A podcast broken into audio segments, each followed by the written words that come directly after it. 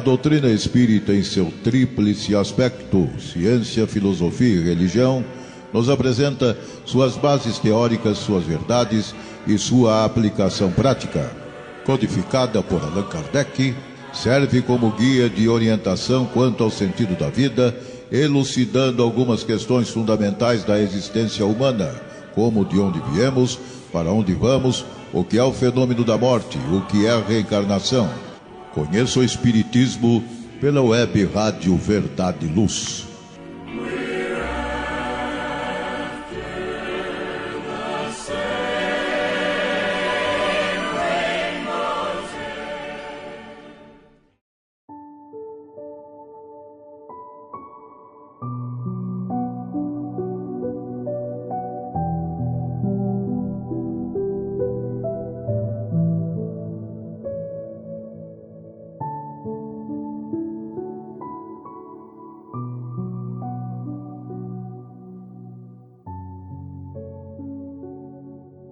Olá, amigos da Web Rádio Verdade e Luz. Sejam todos bem-vindos ao programa Conheça o Espiritismo, uma produção do Departamento de Estudos Sistematizados da USE Intermunicipal de Ribeirão Preto. Estamos na quarta fase do programa, intitulado A Doutrina Espírita e o Evangelho. Temos como objetivo reconhecer os ensinamentos espíritas como um roteiro seguro para o entendimento do Evangelho de Jesus em benefício da nossa evolução espiritual. A bibliografia principal será, como sempre, as obras básicas da codificação. Usaremos também lições do estudo aprofundado da doutrina espírita, um curso que propõe aprofundar o estudo das lições do Evangelho de Jesus, enfatizando o tríplice aspecto da doutrina. Este programa será apresentado por mim, Sandra Faria.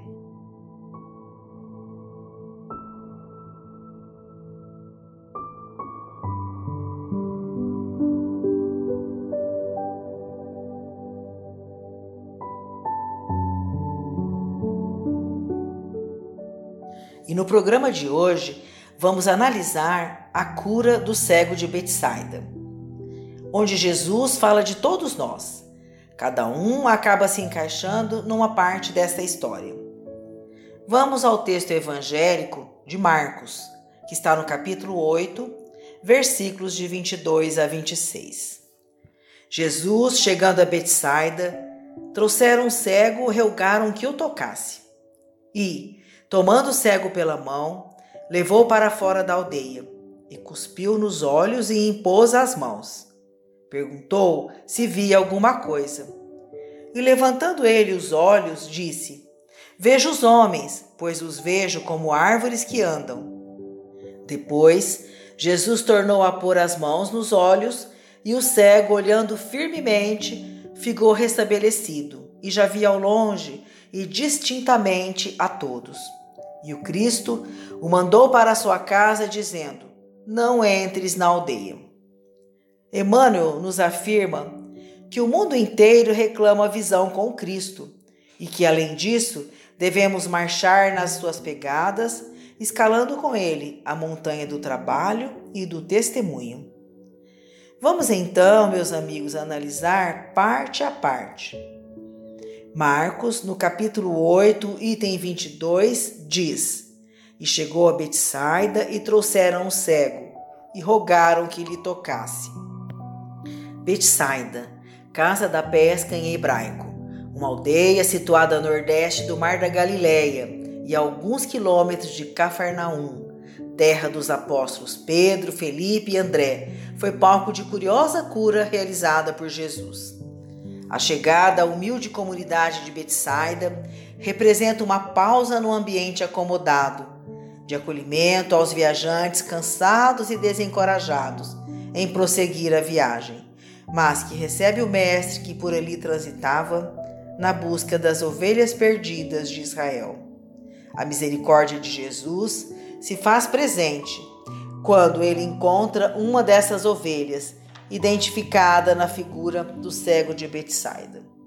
A chegada de Jesus evidencia seu trabalho dinâmico no bem, disposto a auxiliar os necessitados, que, à semelhança do cego, abrigam a esperança de serem curados dos seus males. Importante destacar aqui o gesto de solidariedade de alguns amigos que conduzem o cego pedindo auxílio ao Senhor. São criaturas humanas, anônimas no texto evangélico, que agem como intercessores junto a Jesus.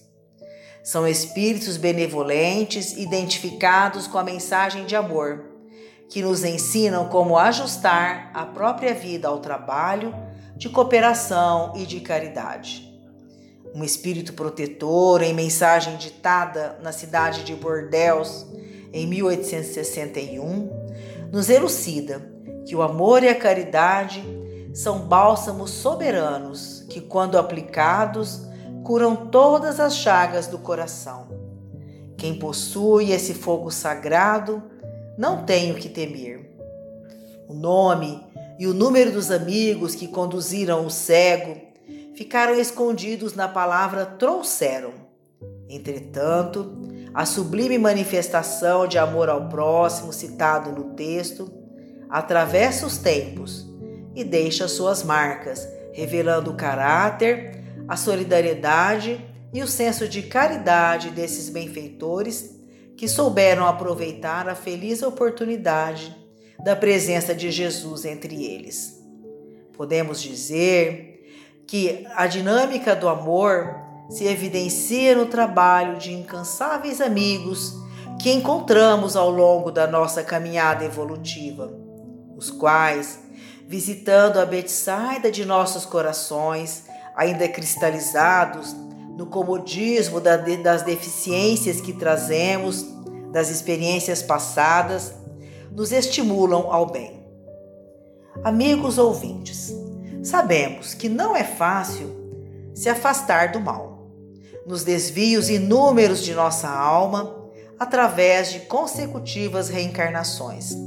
E é muito difícil praticar o bem, dentro das más paixões que ainda nos empolgam a personalidade, cabendo-nos ainda reconhecer que, se nos conservamos envolvidos na túnica pesada de nossos velhos caprichos, é impossível buscar a paz e segui-la. Nos cegam males numerosos, quais os vícios do orgulho, do egoísmo, e ainda somos acostumados ao exclusivismo e aos atritos inúteis no desperdício de energias sagradas. Na sequência do texto de Marcos, a frase e rogaram-lhe que lhe tocasse fala do valor da intercessão. Fundamentados na fé raciocinada, os anônimos benfeitores rogaram a Jesus que tocasse aquele companheiro destituído de visão. O exemplo é esclarecedor para todos nós que atuamos na seara espírita. Perante a criatura em sofrimento, temos o dever cristão de consolá-la. Se estivermos impossibilitados de atendê-la diretamente, podemos nos valer do recurso da intercessão, que, por vezes, funciona com mais eficiência se fôssemos nós o prestador do benefício. Rogando a quem possa, sob os presságios da caridade, o sofredor é atendido nas suas necessidades. Entretanto, Auxiliar requer sempre disposição, discernimento e confiança. Tal como os amigos citados nessa passagem do Evangelho, não podemos curar alguém, mas agir como intermediário das forças do bem, aplicando os recursos que a doutrina espírita nos disponibiliza: o passe, a prece, a conversa fraterna, o amparo material, o esclarecimento espiritual, o apoio solidário, etc. Vamos agora a um pequeno intervalo e voltamos já. Fiquem conosco.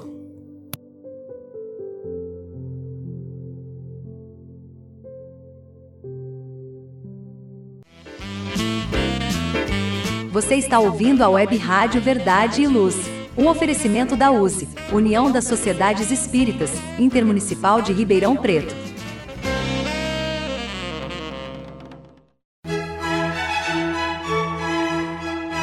Olá, a Livraria Verdade e Luz reabriu. Nosso endereço: Rua General Osório 658, Praça Carlos Gomes, em Ribeirão Preto. Horário de atendimento: das 9 às 13 e das 14 às 16 horas. Atendemos também pelo WhatsApp 16 9 2000 3870 com delivery. Enviamos os livros para você. Consulte a taxa de entrega. Use Ribeirão mais perto de você.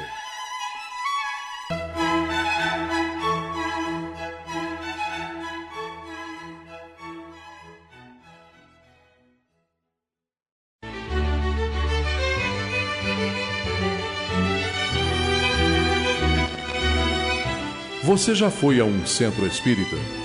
O centro espírita é uma escola onde podemos aprender e ensinar, espalhar o bem e exercitar a solidariedade.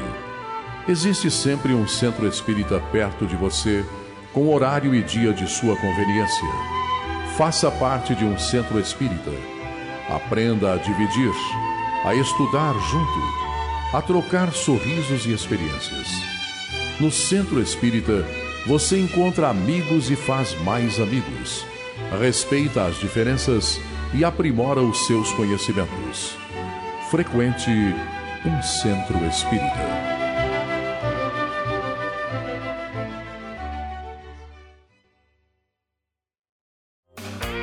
Web Rádio Verdade e Luz, a sua rádio espírita.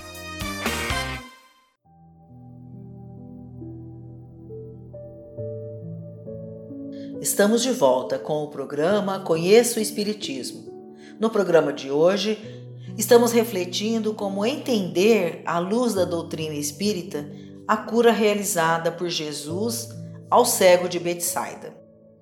Continuando com o texto de Marcos, no versículo 23 a 26, que diz: E tomando o cego pela mão, levou para fora da aldeia, e cuspindo nos olhos, e impôs as mãos perguntou se via alguma coisa.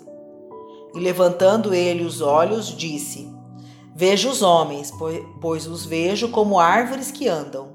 Depois tornou a pôr a mão nos olhos, e ele, olhando firmemente, ficou restabelecido, e já via ao longe e distintamente a todos. E mandou para sua casa, dizendo: Não entre na aldeia podemos observar que Jesus, ao iniciar o processo de cura manifestado na frase tomando o cego pela mão, levou-o para fora da aldeia. O faz com carinho, afastando-o do foco de dificuldades. O gesto de pegar o doente pela mão revela a base em que se fundamenta o trabalho com o Cristo. Atenção, simpatia, cuidado, ação eficiente. Por este motivo, as mãos de Jesus são sempre operantes, espalhando o amor de modo incansável. O trabalho é sempre o instrutor do aperfeiçoamento.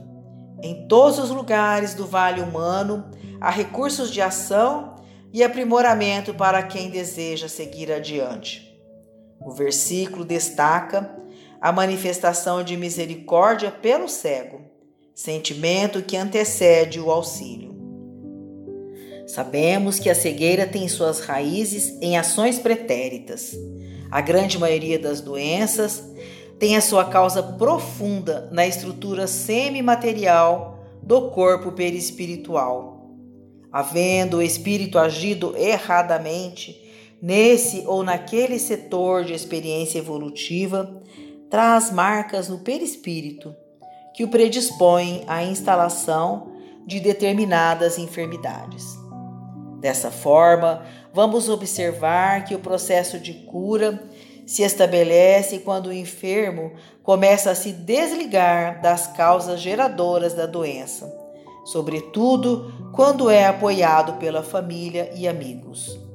A estratégia terapêutica utilizada por Jesus estabeleceu que de imediato era necessário afastar o cego dos seus problemas, da influência negativa do ambiente psíquico em que se encontrava mergulhado. Por este motivo, levou-o para fora da aldeia. Podemos ver que o processo de cura comporta basicamente três etapas: renovação mental do doente, aplicação de recursos terapêuticos para eliminar a doença e o desenvolvimento de ações mantenedoras da saúde. Jesus promove a renovação mental do cego, conduzindo-o para fora da aldeia, desvincula-o dos elementos perturbadores que alimentava a enfermidade. Os recursos terapêuticos utilizados pelo mestre estão representados nos fluidos ou energias magnéticos e espirituais presentes na sua saliva e nos seus fluidos magnéticos. As ações promotoras da saúde estão indicadas no versículo 26, registrado por Marcos, e mandou para sua casa, dizendo: Não entres na aldeia. Significa dizer que a saúde estaria garantida se o atendido guardasse a devida vigilância da sua casa mental mantendo-se harmonizado no bem e afastado do foco dos antigos problemas. A cura da cegueira surge como mera possibilidade quando o cego se apoia na benevolência de amigos, os quais, por sua vez, o conduzem até Jesus. Somente com o Mestre a cura se concretiza. Este processo, desejo de ser curado, apoio de benfeitores, encaminhamento a Jesus. Permite ao enfermo compreender que as ações individuais, por menores que sejam, repercutem na própria existência, sendo, pois, necessário desenvolver a capacidade de se fazer escolhas sensatas. Assim, a saída da aldeia, propiciada por Jesus, apresenta também outro significado. Coloca o doente no rumo do bem, a serviço de Deus, dando condições ao seu espírito de acessar outro campo de vibrações, de valores substancialmente diferentes, favoráveis à neutralização do mal. Neste momento do estudo, vamos então trazer essa importante lição para o campo das nossas reflexões íntimas, para o nosso tempo de agora. E vamos perceber que por muito tempo estivemos prisioneiros de hábitos e vícios infelizes, antes do entendimento espírita surgir em nossa vida. Isto nos faz perceber o quanto é importante investir na aquisição de valores morais, desenvolvendo virtudes e combatendo o mal. Este processo de mudança pode ser favorecido pelas práticas espíritas simples, mas eficientes, tais como reuniões evangélico-doutrinárias ou de estudo, trabalho de assistência e promoção social, de atendimento aos necessitados, encarnados ou desencarnados. São frentes de trabalho que nos fazem manter a mente atenta em interesses edificantes e que nos desvinculam de antigas conexões geradoras de desconforto espiritual. Agindo assim, estaremos promovendo a desativação de sofrimentos e patologias equivocadamente nutridos pelo nosso espírito. O texto de Marcos mostra que Jesus utilizou dois recursos terapêuticos na cura do cego: a saliva e a imposição de mãos. O registro evangélico diz que, cuspindo-lhe nos olhos e impondo-lhes as mãos, perguntou se lhe via alguma coisa. O uso da saliva indica que a enfermidade daquele companheiro exigia, por suas características, uma providência de ordem bastante material é importante ressalvar que somente ao Cristo coube a utilização da saliva como elemento curativo, em razão da sua elevada pureza e sublimado magnetismo. Não se trata de prática que devemos imitar ou incentivar, uma vez que a nossa saliva não possui a desejável pureza química e biológica, em função de hábitos alimentares, deficiências fisiológicas e energéticas, etc. O passe, transmitido pela imposição de mãos, foi outro recurso que o mestre utilizou na cura do cego. Este sim é naturalmente utilizado por nós. A imposição de mãos produz uma transmissão magnética dos nossos fluidos, fluido vital, que associado às energias aos benfeitores espirituais, canalizam o elemento de cura ao necessitado, envolvendo-o em vibrações de amor e bem-estar. Após a transmissão magnético-fluídica, Jesus perguntou se via alguma coisa. A pergunta é significativa. O cego é chamado a reagir, a despertar, sair do estado psíquico em que se encontrava e acordar para a vida, exercitando a visão espiritual que se lhe abria. A magnificência da lição nos mostra como deve ser o processo de auxílio. O enfermo não foi constrangido a ver segundo a ótica de Jesus, que, por efeito contrário, manteria o doente no estado de cegueira, já que a luz excessiva também cega, mas de acordo com a condição evolutiva do próprio espírito beneficiado. Percebemos então que em todo o processo de auxílio é mais importante que o necessitado não se firme apenas nos recursos de quem o ampara, mas que desenvolva os próprios, ativando-os em benefício da sua felicidade. É preciso não esquecer o respeito que devemos ter pelo livre-arbítrio do beneficiado. A pergunta do Cristo: vê alguma coisa? demonstra que, sob o influxo do amor, a liberdade integral para o necessitado usar do seu livre-arbítrio, vendo o que deseja e discernir sobre o que lhe é lícito ou conveniente. Precisamos observar onde fixamos nosso olhar. Se vemos apenas os ângulos mais apreciáveis aos interesses inferiores, ou se sabemos extrair motivos sublimes de ensinamento, nas mais diversas situações do caminho. No versículo 24, temos a resposta do cego a Jesus.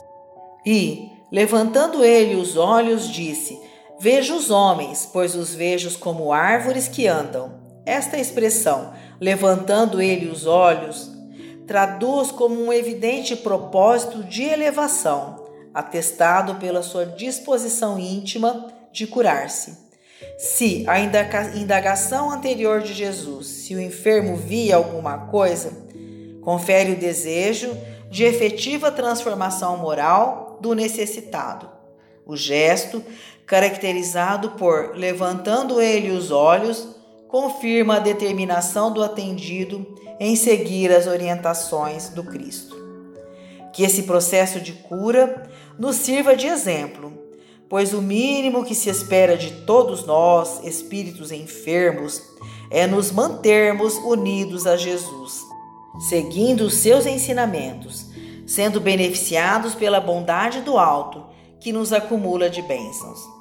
Neste sentido, é preciso superar as manifestações de desânimo e de pessimismo que corriqueiramente nos atingem, enfrentando os desafios da vida com ânimo forte. Vamos a mais um intervalo. Voltaremos já. Fiquem conosco.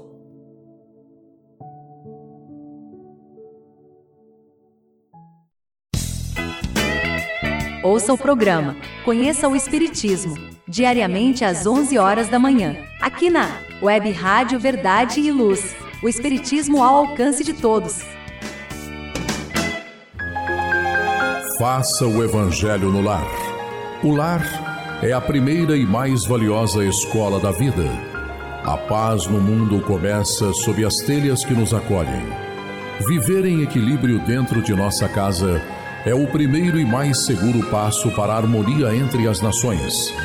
Fortaleça os laços de fraternidade, realizando o Evangelho no lar frequentemente.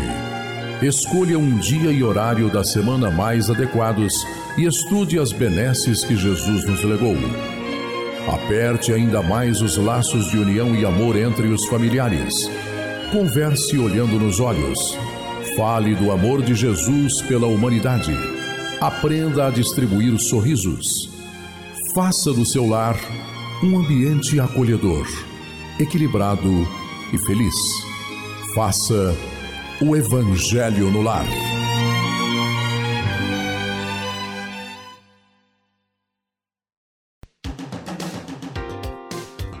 Sempre que sua saúde precisar de cuidados, visite seu médico de confiança. Depois deixe a receita aos cuidados da Droga Mel, a segurança que você procura. Ampla linha de medicamentos. Também completa seção de perfumes. Venha nos fazer uma visita. A Droga Mel está localizada na Rua Rangel Pestana, número 1146, na Vila Virgínia, em Ribeirão Preto. Telefone 3637 3975 WhatsApp 98268-0600. Droga Mel, um doce atendimento. Web Rádio Verdade e Luz, a sua rádio espírita.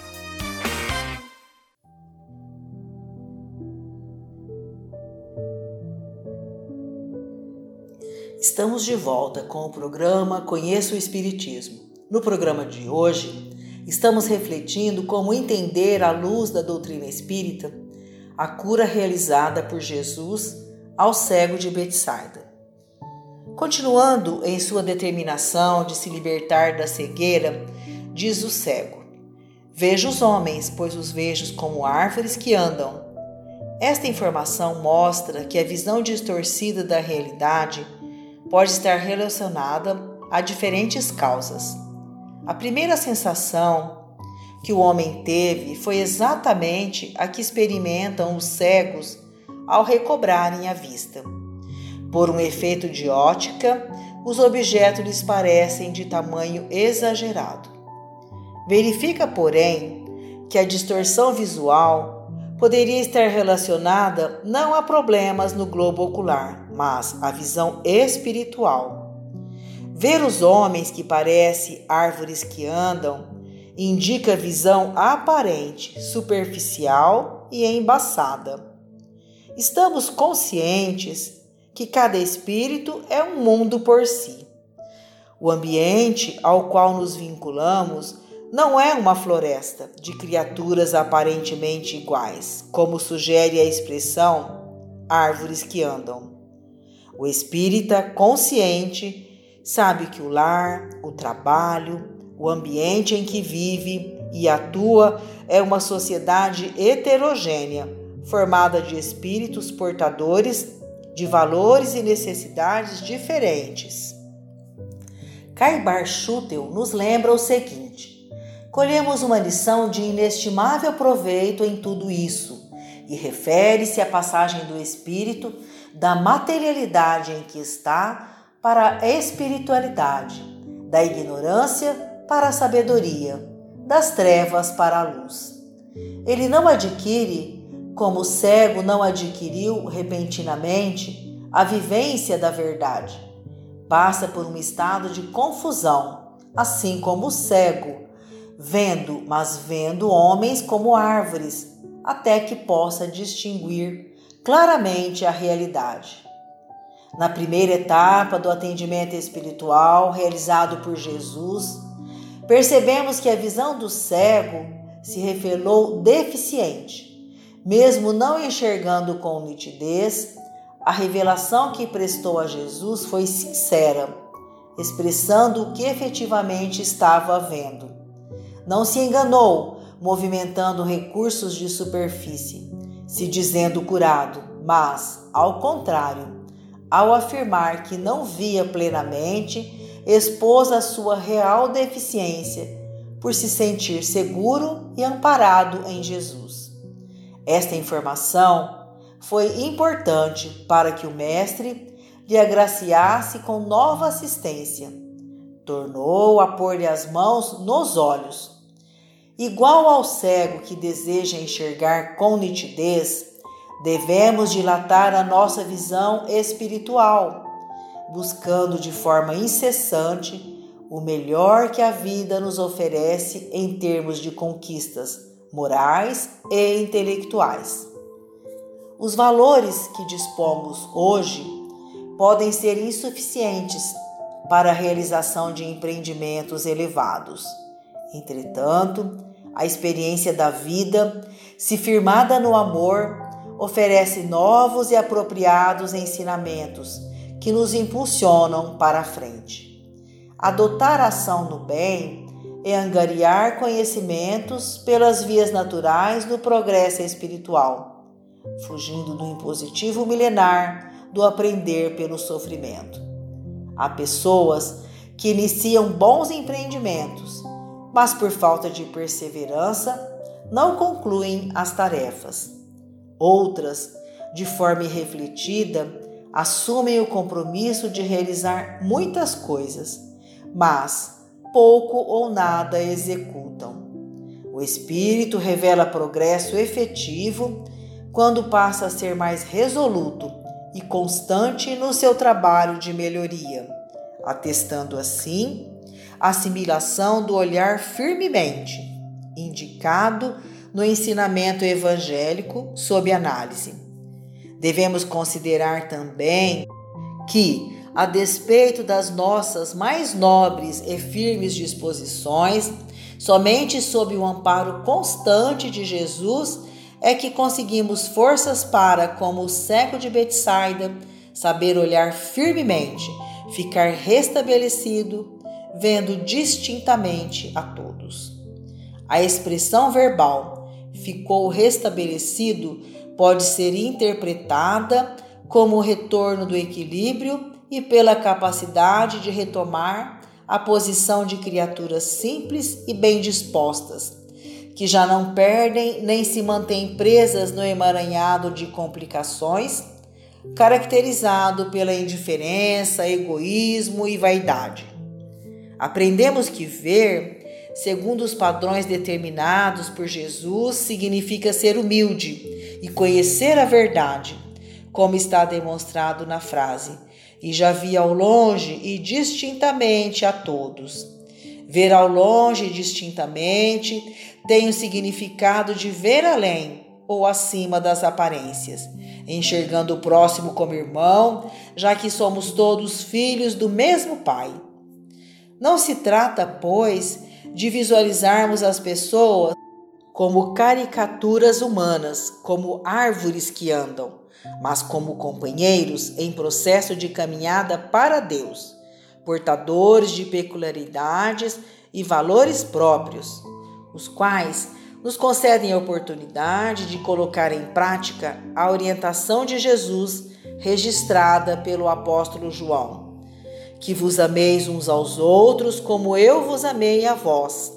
Nisto todos conhecerão que sois meus discípulos, se vos amardes uns aos outros. E mandou para sua casa, dizendo: Não entre na aldeia, que é o versículo 26. A frase mandou para sua casa, dizendo, nos conduz à dupla interpretação. A primeira é literal está realizada ao ambiente doméstico, onde convivemos com os familiares e amigos próximos. Aborda o local apropriado para a execução das nossas responsabilidades e dos valores definidos pela reencarnação. A segunda diz respeito à casa íntima, ao espírito onde se operam as aquisições necessárias ao progresso. Por fim, Jesus faz uma recomendação: não entre na aldeia. Nada há de complexo ou incoerente nessa instrução se fizermos uma análise não literal, extraindo o espírito da letra. Trata de uma recomendação justa e prudente, indicando que o doente, para se manter permanentemente livre da cegueira, não deve retomar a posição anterior antes de ser curado. Não entre na aldeia. É ordenação precisa do Senhor que mostra ao convalescente a necessidade de vibrar em planos mais elevados. A cura só se concretiza quando o imperativo de Jesus não entre na aldeia é de fato assimilado. Quando o espírito entende que é preciso se recolher à própria intimidade, ou seja, sua casa, deve fazer reflexões apropriadas e elaborar estratégias de redenção. Se a mente renovada eleger como padrão de comportamento manter em sintonia com o alto, é para aí que deve canalizar seus esforços. A propósito, esclarece Emmanuel, quase todos os doentes reclamam a atuação do Cristo, exigindo que a dádiva desça aos caprichos perniciosos que lhes são peculiares, sem qualquer esforço pela elevação de si mesmos, a bênção do Mestre. Raros procuram o Cristo à luz meridiana, e de quanto lhes recebem os dons, raríssimos são os que lhes seguem os passos no mundo. Daí procede a ausência da legítima glorificação a Deus e a cura incompleta da cegueira que os obscurecia antes do primeiro contato com a fé. Em razão disso, a terra está repleta dos que creem e descreem, estudam e não aprendem, esperam e desesperam, ensinam e não sabem, confiam e duvidam.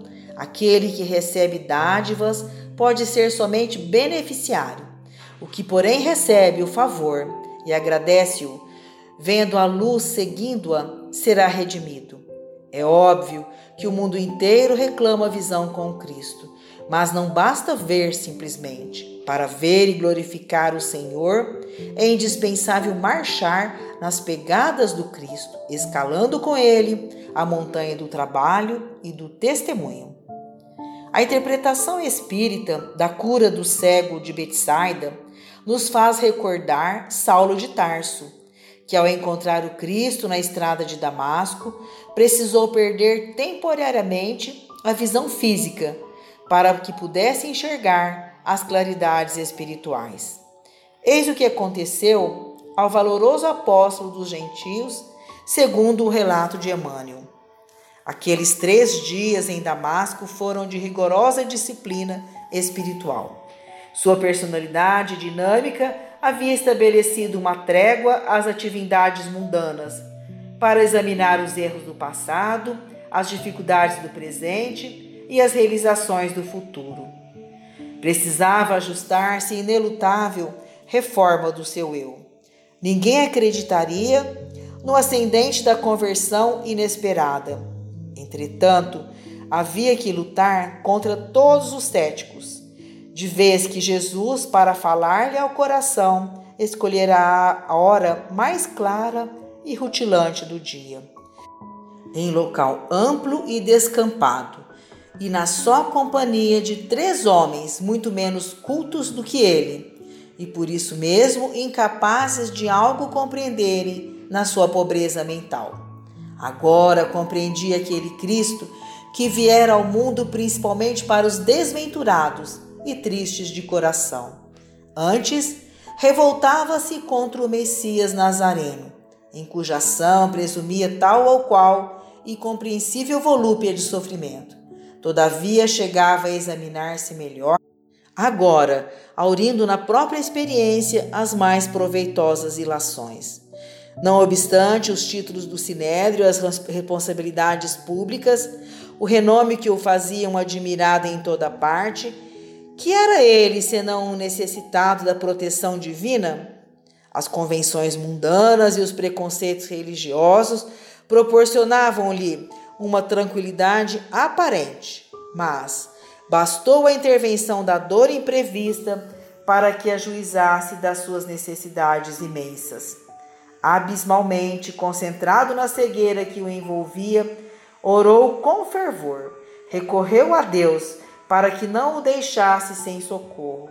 Pediu a Jesus lhe clareasse a mente atormentada pelas ideias de angústia e desamparo. Sabemos que, passados três dias em que o apóstolo se encontrava cego, Jesus enviou o idoso Ananias, que em seu nome curou a cegueira de Paulo. O diálogo que acontece entre o beneficiado e o benfeitor revela o que acontece quando a cura ocorre sob o amparo do Cristo. Ressuscitaste-me para Jesus, exclamou jubiloso.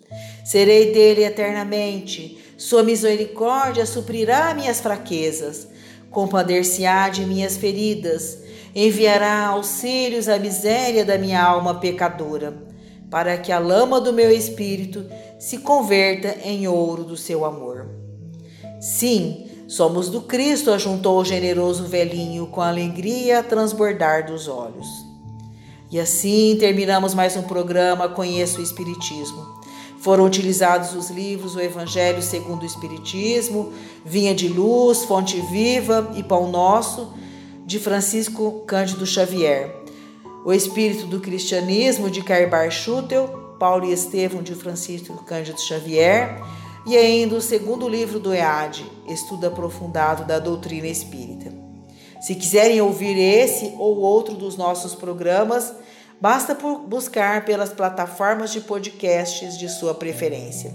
Se quiserem falar conosco, utilizem o e-mail esdiuserp.gmail.com. Até o próximo encontro. Obrigada por acompanhar o programa Conheço o Espiritismo.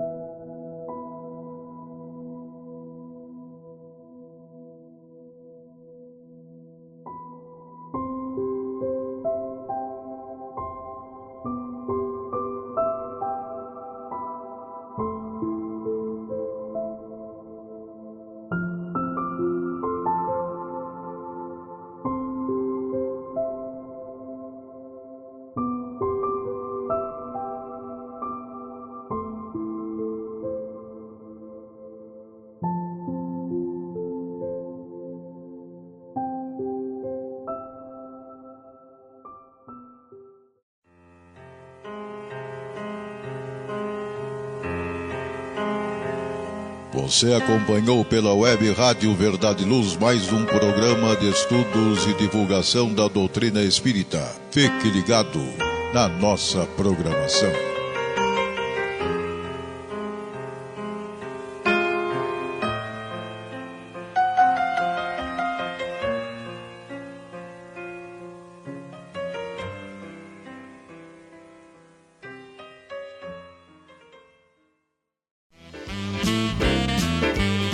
Está ouvindo a Web Rádio Verdade e Luz. Um oferecimento da USE, União das Sociedades Espíritas, Intermunicipal de Ribeirão Preto.